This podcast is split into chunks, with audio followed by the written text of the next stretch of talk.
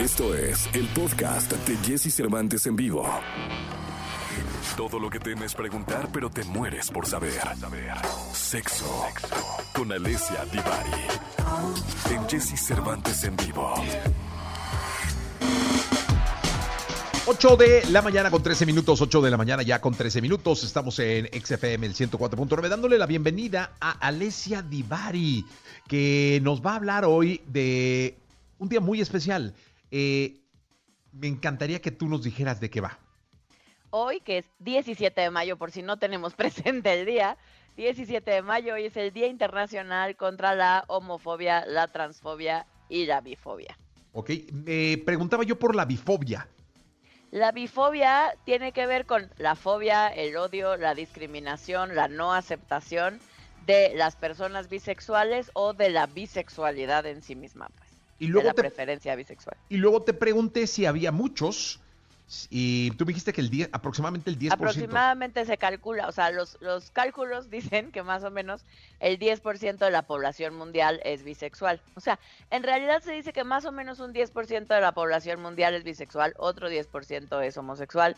Em, y así, si nos vamos por porcentajes, eh, otros son pansexuales, em, y así hay diferentes, diferentes preferencias. O sea, va terminando que en realidad la gente que se considera o nos consideramos a nosotros mismos como heterosexuales, terminamos siendo como un 50% de la población. Ok, ¿cuáles son los pansexuales? Cuéntanos.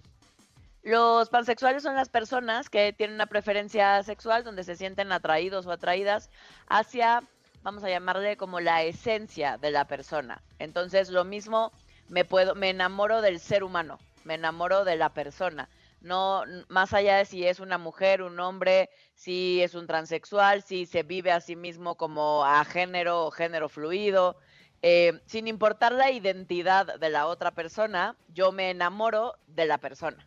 Ok. Digo, para ir, para ir entendiéndole, porque me imagino que, mire, muchos como yo deben estar teniendo esas dudas. Eh, solo que no, la verdad es que por eso lo pregunto. ¿Y qué es esto del género fluido? El género fluido son personas que fluctúan entre un género y otro, que, que van entre lo masculino y lo femenino, entre el ser mujer y el ser hombre. hay que entender que cuando hablamos de género, o sea, esto que llamamos ser mujer o llamamos ser hombre, es una construcción social que a partir del sexo, que es la parte biológica, es decir, con la genitalidad con la que nací, eh, desde que nazco me asignan un género, ¿no? Si nace una bebecita con vulva, vamos a decir que es mujer, que es niña. Eh, si nace un bebecito con escroto y pene, vamos a decir que es niño, ¿no? En realidad es una construcción social y todo lo que viene de ese ser mujer o ser hombre em, es lo que hemos ido construyendo socialmente y que hay mucha gente hoy en día que cada vez le hace menos sentido el tema particularmente dicotómico, es decir, opuesto em, entre mujeres y hombres. Y entonces hay quien se vive como género fluido que va entre uno y otro. Em, hay quien se vive como a género, ¿no? Es decir, como no pertenezco ni al concepto hombre ni al concepto mujer. Em, y dentro de esa hay, diferentes clasificaciones. Y día con día salen nuevas propuestas. ¿No? Pero tiene que ver justo con cuestionar y con sentir que no me identifico con eso que dicen, que es ser mujer o ser hombre. Ah, para, para algunas personas no hace sentido, ¿no? Y bueno, hoy es eh, un día en donde se, levanta la voz para generar una lucha ideológica en contra de, de, todo esto, ¿no? Claro, es, es, un día a favor de la tolerancia, de la aceptación y del cuestionamiento propio acerca de qué nos pasa a cada quien con que haya gente de preferencia homosexual o que haya gente con una identidad transexual que se viva en un cuerpo, ¿no? En una, en una vivencia transexual eh, o con una preferencia bisexual. Particularmente hoy es día de estas tres, pero hablando de estas tres, invariablemente se abre el espectro y se abre la conversación para hablar acerca de toda la diversidad sexual eh, estas famosas siglas que muchos de nosotros hemos escuchado muchas veces, este LGBT más, ¿no? Eh, porque ya van en muchas siglas, pero es LGBTTIQA más, ¿no? Eh, pero bueno, eso lo único que significa es toda la diversidad sexual y donde cada vez le ponemos más iniciales tratando de visibilizar a, toda esta em, gama de posibilidades que tenemos y que vivimos las personas. Habemos quienes estamos a favor de que en la diversidad sexual, como yo estoy, yo soy de esas, se incluya a los heterosexuales, porque somos parte de la diversidad, en vez de seguir haciendo una diferencia entre ellos y los heterosexuales. Me parece que todos formamos parte de la diversidad y para mí eso es parte de ir creando una conciencia distinta en donde no están ellos y nosotros como heterosexuales. Estamos todos que formamos parte de toda la variabilidad y diversidad sexual que existe en este planeta, ¿no? Eh, este día se conmemora, la ONU lo implementó por primera vez en el 2004.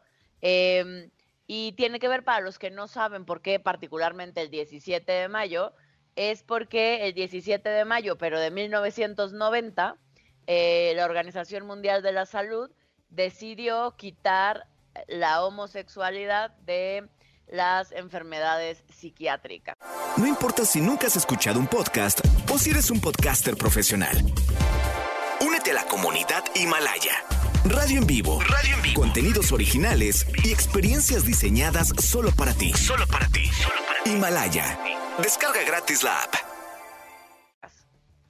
Eh, entonces se deja de ver por primera vez desde 1990 la homosexualidad como una enfermedad, ¿no? Em, tristemente a la fecha sigue habiendo alrededor, si no tengo, si no recuerdo mal el dato, creo que son 69 países todavía al día de hoy que siguen considerando, ya no digamos la transexualidad y la bisexualidad, que son todavía tristemente temas mucho menos visibles eh, o más invisibilizados, em, sino hablando particularmente de la homosexualidad, todavía hay alrededor de 69 países que lo consideran una, em, una, eh, una hay, hay quien lo sigue considerando una aberración y hay quienes lo siguen penando por ley, ¿no? En estos países. Incluso existen todavía como dos o tres países donde sigue siendo causal de pena de muerte. Oye, ok. Eh, hay preguntas, eh, dice Andrea, eh, soy heterosexual pero fantaseo con las mujeres. ¿Quiere decir que soy gay? No, no, Andrea, no quiere decir que eres gay, quiere decir que fantaseas con otras mujeres, no pasa nada. Em, dentro de la heterosexualidad, como dentro de la homosexualidad, como dentro de la bisexualidad, como dentro de cualquier preferencia genérica, em, tiene que ver con que no es así de rígido como nos han dicho. No quiere decir que porque soy heterosexual no puedo fantasear sexualmente con personas de mi mismo género o incluso tener prácticas con gente de mi mismo género. Eso no me vuelve una persona homosexual.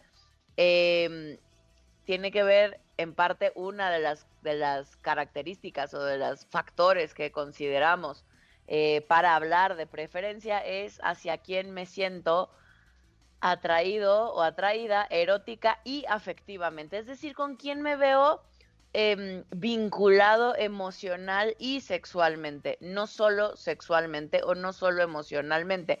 Esa es una de las características o los factores que tomamos en consideración. A mí me parece esto ya es mío, en mi experiencia personal y clínica, que más allá de la etiqueta que le pongamos y con la que nos sintamos a gusto y haga sentido para nosotros, me parece que el tema va por ahí. A mí cuando llega alguien a consulta, yo no le digo, eres gay, pues, ¿no? A mí qué, yo no soy él o ella, yo no puedo saber cómo se vive la otra persona. La vivencia es personal, es subjetiva y depende de cada uno de nosotros. Solamente yo soy capaz de decidir, de nombrar y de pedir y hacerme cargo de cómo me siento y a mí qué, qué nombre, qué etiqueta, qué forma de las que existen o yo invento la mía hace sentido conmigo. Totalmente. Incluso Eric va por lo mismo, dice, vi a un transvesti me gustó, soy gay, pues, pues encaja en, en la misma respuesta, ¿no? Exacto. Más allá de si eres gay o no, no forzosamente, la respuesta es y solo, solo con eso te diría yo que no, ¿no? Em, pero, pero más allá de si eres gay o no, me parece que la parte triste por al día de hoy en pleno siglo XXI por la cual la gente seguimos preguntando eso me vuelve gay eso me vuelve lesbiana eso me hace transexual eso me hace eh, heteroflexible eso qué me hace no eso cómo se llama eh, y que cae en una categoría de diversidad, de esta famosa diversidad sexual, lo que pasa es que nos asusta y sentimos que dejamos de ser esta famosa palabrita que a mí me choca, normales. Sí, totalmente. Hay, hay una buena, mira, eh, Iván dice, sexóloga, si la sexualidad la dicta la sociedad, como dice usted, ¿dónde queda la genética que no dice nada parecido a esto? Pero no la sexualidad, el género, que son cosas distintas, mijo. O sea, el género es la construcción social, lo que significa ser mujer. Es decir, cuando nosotros decimos la palabra mujer u hombre, asumimos una serie de roles, de expectativas, de todo lo que creemos que significa ser mujer u hombre. La parte de la que tú estás hablando es el sexo biológico y así se le nombra. Yo tengo un sexo biológico hembra, si nos vamos a lo más biologicista, ¿no? Yo nací con genitales externos e internos XX, em, ¿no? Em, los hombres, em, para ser XY, simplemente eh, eso significa que internamente tienen características sexuales, en este caso que estamos hablando, particulares como eh, los conductos deferentes, los testículos, el epididimo, todo lo que aplica al aparato reproductor interno masculino y externamente eh, estas características genitales como el pene y el escroto, que es la bolsita que cuida y guarda los testículos. Esas son las características sexuales biológicas, genéticas, ¿no? Que está hablando. Pero incluso, y no me quería meter aquí porque es más complejo, pero para abrir un poco el espectro, incluso sexualmente, biológicamente hablando, no todas las personas nacemos XX o XY. Hay algo que se llaman estados intersexuales y eso es genético, es cromosómico. Y hay gente que nace biológicamente con características mixtas. Y hay una gran gama de diferenciaciones que, se llama el espectro intersexual, que eso es 100% biológico. Ahí, y entonces justo lo que se vuelve un problema es el género, es y entonces a dónde los ponemos, ¿no? Entonces todas estas personas intersexuales em, antes todavía en muchísimos lugares, nuestro país incluido, cuando nace un bebé con estas características, eh, generalmente lo que te piden es decidir qué quieres que sea. Y eso es un problema, ¿no? Tanto para la criaturita como para toda la familia y el contexto social. Es, se vuelve, es mucho más complejo. Mucho más complejo y es un tema, ¿eh? Ese es un tema para un lunes. Ese es todo un tema, podemos hablar de, de, todo el espectro intersexual. Eh, voy a ver si hay una asociación una, que se llama Brújula Intersexual, que son tipazos, eh, bueno, tipaces, y, este, y ellos hacen activismo, son, son personas intersexuales que buscan visibilizar justo esta condición del espectro intersexual. Voy a ver si nos quieren apoyar eh, con una entrevista o platicando, acompañándonos un día. Sí, estaría increíble, estaría increíble, porque son temas que no debemos dejar ahí nada más sino debemos de ponerlo sobre la mesa para que todos, creo que no hay nada más importante eh, en esto que la información. No hay nada más importante que la educación y que el estar enterado, que no hables por hablar, que hables consciente de, de lo que realmente es porque tienes las bases que ya te las pusieron sobre la mesa y tú tomaste tu decisión como la podemos tomar todos, libre, ¿no? Pero con información y creo que al respecto falta muchísima información abierta. muchísima información, la verdad, como todo esto que estábamos hablando ahorita del espectro intersexual, muy poca gente sabe que, estas condiciones fisiológicas, ¿no? Cromosómicas existen.